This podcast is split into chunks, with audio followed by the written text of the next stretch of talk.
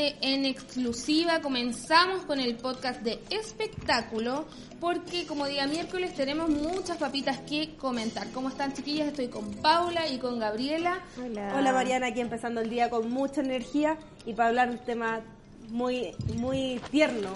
Oye, sí, porque hace algunas, hace algunos meses, semanas más o menos, eh, supimos que la, la, flamante animadora de Viña del Mar tenía, venía con la marraqueta bajo el brazo, como se dice, ¿no, Paula? Sí, pucha, esta noticia se dio a conocer justo después de la Navidad, Año Nuevo por ahí.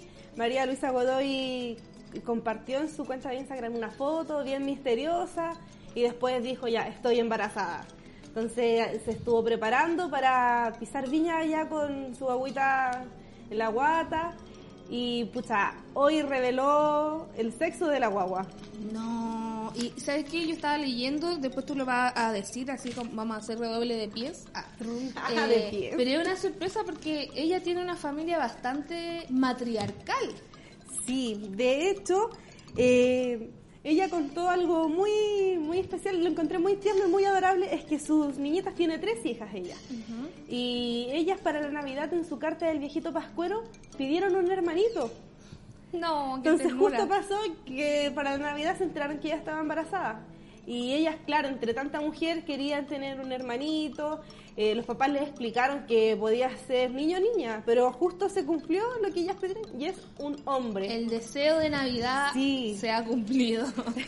es que no, van a creer en el viejito vascuero, yo creo, toda la vida.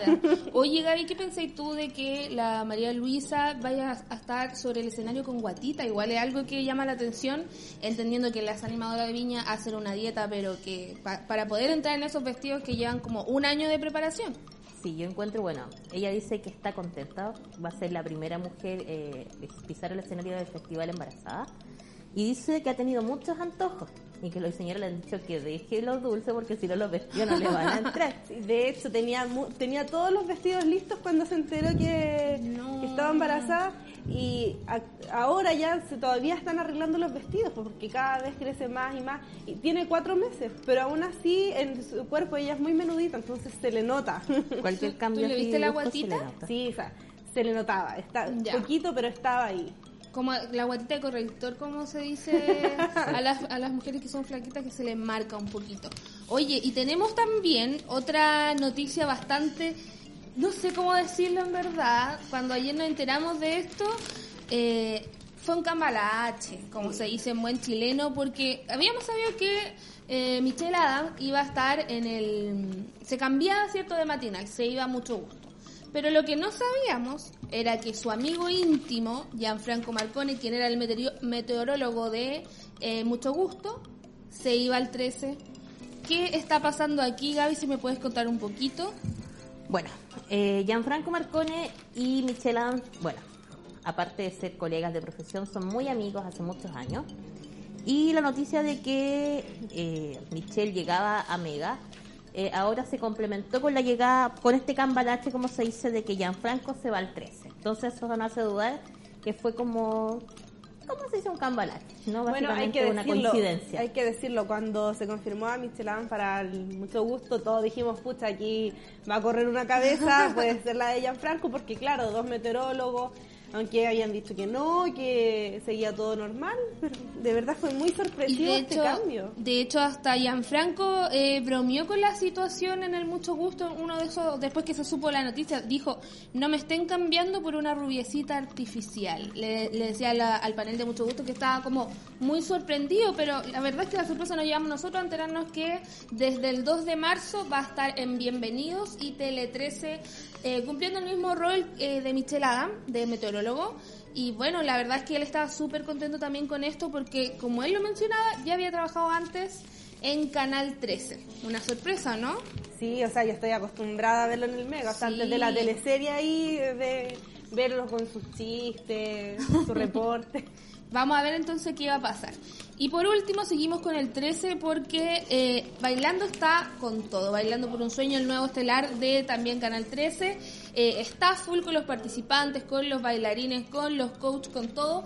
Pero se viene también, y el jurado que salió hace poco, pero también hay un, el bar que se llama, que es como conocido en el fútbol. Eh, pero también aquí en, en Bailando va a haber uno. Es un sistema bien O sea, yo bien, a mí me costó entenderlo porque claro, el bar, yo primero pensé que ellos bailaban. Gaby, tú nos puedes explicar mejor de Sí, qué se bueno. trata porque yo de verdad estuve muy confundida cuando Eh, vi este término. Así es, a diferencia del video assistant refe- referee que se utiliza en el fútbol, este va a ser el bailando assistant referee, donde dos personas que son muy reconocidas, Karen Connolly, la coreógrafa, y Felipe Ríos, el actor, serán los encargados de poner su ojo de águila a cada uno de los detalles del baile de estos famosillos y sus parejas. Sé que ellos van a estar más encargados de eh, la- los términos más profesionales profesio- más que técnicos ¿Ya? de lo que es el baile. En caso, no sé, que por ejemplo la mano tendría que haber sido para arriba y la tiran para abajo, esos pequeños detalles pueden incluso llegar a sobrepasar la opinión de los jurados.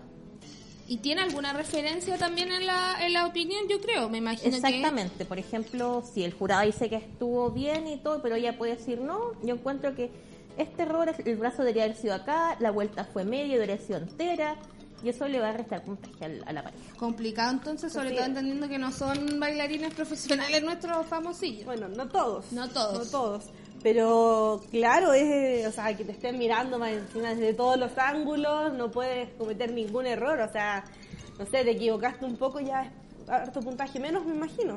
Sí, bueno, vamos a ver entonces, recordemos que Bailando también parte en marzo, vamos a tener un marzo bastante recargado con todo lo que va a acontecer en nuestro país, pero también en la televisión y en el mundo del espectáculo. Esperemos que sea bueno, ¿no? ¿Tenemos, Sí. ¿tenemos expectativas, chiquillas? Sí, tenemos. Hoy falta un competidor que aún no sabe quién es. Hay que estar muy atento, así que toda la gente que nos está escuchando. Sí, recordemos que son pendiente. 18 participantes, así Hasta que... el momento y falta de, bueno, falta definir un competidor o competidora, quién sabe ahí.